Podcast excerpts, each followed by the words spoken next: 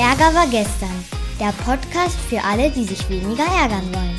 Weniger oft, weniger lang und weniger heftig. Von Philipp Karch.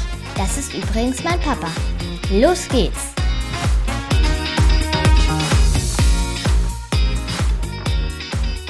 Jo, herzlich willkommen zurück zum Podcast. Was gucke ich mir dieses Mal an? Das Thema schräg. Ich hatte nämlich von der Person die Rückmeldung bekommen, das wäre schräg. Ne? Was, also schräg, ne? also schief, nicht gerade, was auch immer. Ich hatte was gesagt und die Person hatte dann eben mit dieser Äußerung darauf äh, geantwortet. Und jetzt ist die Frage, was ist schräg? Schräg ist ja erstmal ein ganz normales Wort, das macht da nicht gar nichts aus. Das ist ja nicht du Arschloch oder du Vollpfosten, sondern nur, das ist schräg. Wenn wir jetzt aber mal genauer hingucken, können wir an dem Begriff zwei Dinge feststellen. Erstens, es ist völlig unklar, weil schräg ist unbestimmt. Das heißt, der Empfänger, die Empfängerin, ich meine immer alle Geschlechter und die anderen auch, ne? also falls da jetzt irgendeiner draußen ist, der denkt, ich wäre jetzt ein Chauvinist, also bin ich auch, aber nicht jetzt wegen, also ist ja auch egal.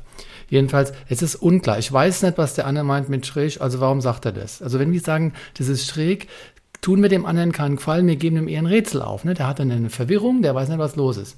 Das Zweite, es hat eine negative Konnotation oder Assoziation. Schräg heißt nicht, gut. Das heißt eher, es ist ungünstig oder schlimm oder falsch oder negativ. Das heißt, der andere wird dann potenziell kritisiert mit dem Wort. Also, der wird kritisiert, der kriegt ein Kritikangebot, ein Vorwurfsangebot in Verbindung mit einer Unklarheit. Also er kriegt ein unklares Konfliktangebot, ne? ein sogenanntes UKA, ein unklares Konfliktangebot. Was kann man hier machen? Natürlich GFK erstmal. Wenn also jemand zu mir sagt, äh, das war schräg, dann mache ich GFK, wie immer. Ne? GFK der Rosenberg, die vier Schritte. Also, Beobachtung, ich habe gerade gehört, wie du gesagt hast, das ist schräg. Ja, dann kriege ich natürlich Gefühle. Wasser, ne, ein bisschen Ärger über dich, auch Ohnmacht, weil ich weiß nicht, was schräg bedeutet. Vielleicht schäme ich mich auch, weil ich mich äh, falsch fühle, vielleicht auch schuldig, ne, ich habe was dir angetan.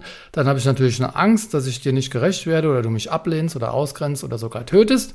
Und dann haben wir noch die Trauer am Ende, ne? weil es ist ja traurig, dass was ich gemacht habe schräg ist.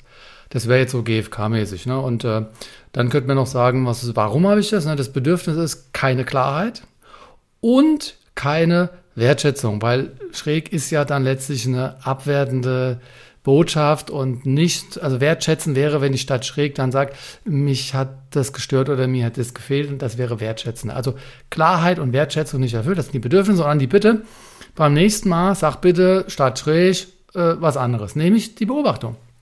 Sag einfach, du bist hier äh, fünf Minuten nach dem vereinbarten Zeitpunkt eingeschneit, ja, und das ist für mich halt traurig. Also mach GFK statt schräg.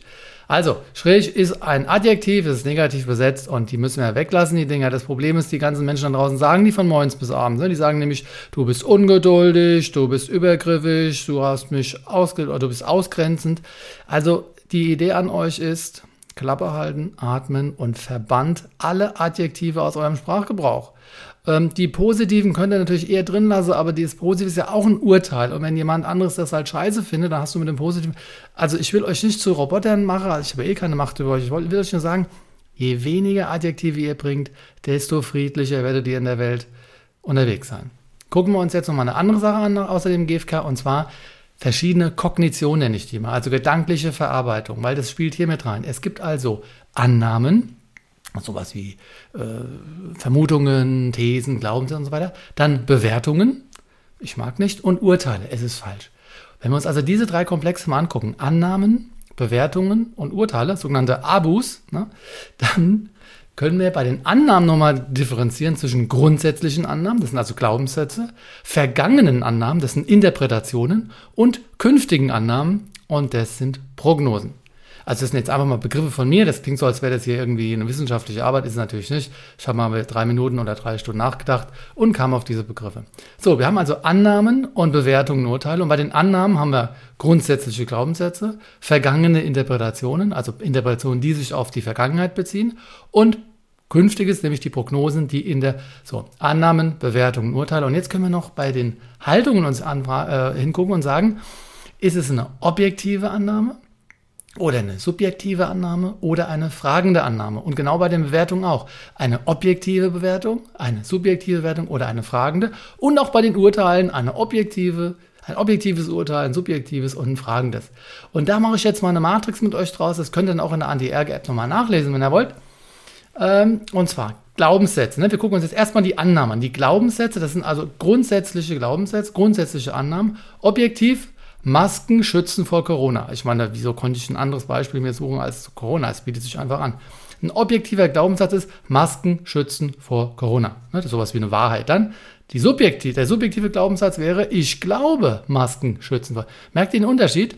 Masken schützen vor, weil ich bin die Weisheit. Ne? Ich glaube, dieser kleine Vorsatz ist jetzt ein subjektiver Glaubenssatz. Und dann fragend, schützen Masken vor Corona? Da ist das Fragezeichen am Ende, deswegen heißen die Fragen auch Fragen, weil dahinter ein Fragezeichen dann dran ist. Ne? Also, ich wiederhole nochmal, Masken schützen vor Corona ist ein objektiver Glaubenssatz. Ich glaube, Masken schützen vor Corona ist ein subjektiver Glaubenssatz und schützen Masken vor ist ein fragender Glaubenssatz.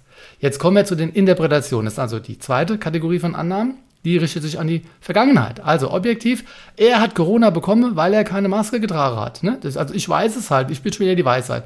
Die, der subjektive, die subjektive Interpretation ist dann, ich glaube, er hat Corona bekommen, weil, wieder dieses Ich glaube, und jetzt kommt die fragende Interpretation, kann es sein oder könnte es sein, es könnte sein, dass er Corona bekommen hat, weil er. Das waren jetzt also die Interpretationen, die beziehen sich auf die Vergangenheit. Jetzt kommen wir zu der dritten Kategorie der Annahmen. Das sind die Prognosen, die gehen in die Zukunft nahe. Eine objektive Prognose, er wird Corona bekommen, weil er keine Maske tragen wird und so weiter. Oder? Ich glaube, er wird Corona bekommen. Gar nicht so schwer, ne? Das ist subjektiv, ist nur dieses Ich glaube. Merkt euch das, kleiner Tipp zwischendurch, immer Ich glaube sagen.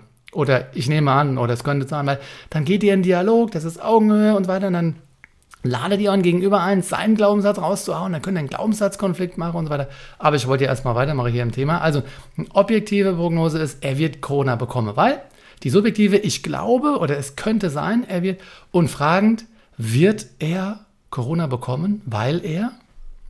Ja, also, da ist noch ein bisschen Zweifel drin. Zweifel ist in der Regel ein Ausdruck von Intelligenz und nicht von Doofheit. Aber das kapieren jetzt nur die, wo zweifeln, weil das sind ja die Intelligenten. Also, wenn du es nicht verstanden hast, gehörst du zu den nicht Intelligenten oder äh, ich habe es falsch erklärt.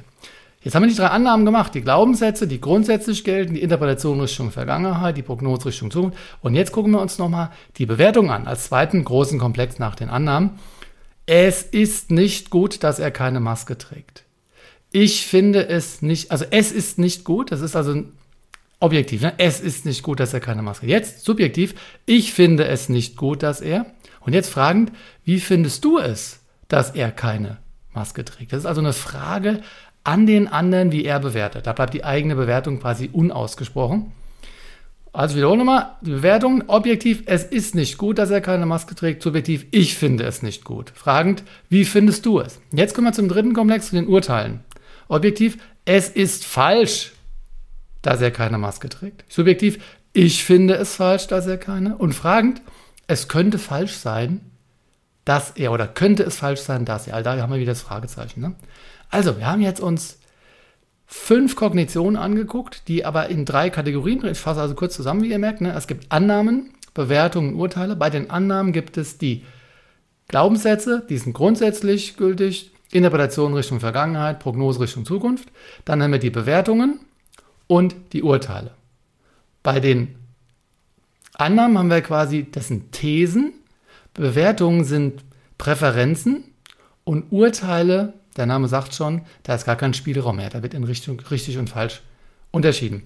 Und bei all diesen fünf Kognitionen, drei Annahmen, Kategorien, Bewertungen oder bei allen fünf, kannst du unterscheiden zwischen objektiv, subjektiv und Fragen. Was ist günstig?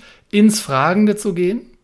Wenn du aber weitergehst, wenn du keine Fragen mehr stellen musst, weil es, weil es schon kapiert hast, dann halt ins Subjektive. Ich glaube oder ich finde. Das lädt immer den anderen ein, auch zur Geltung zu kommen. Und dann kannst du die Anderheit im Raum aushalten. Gar nicht so einfach.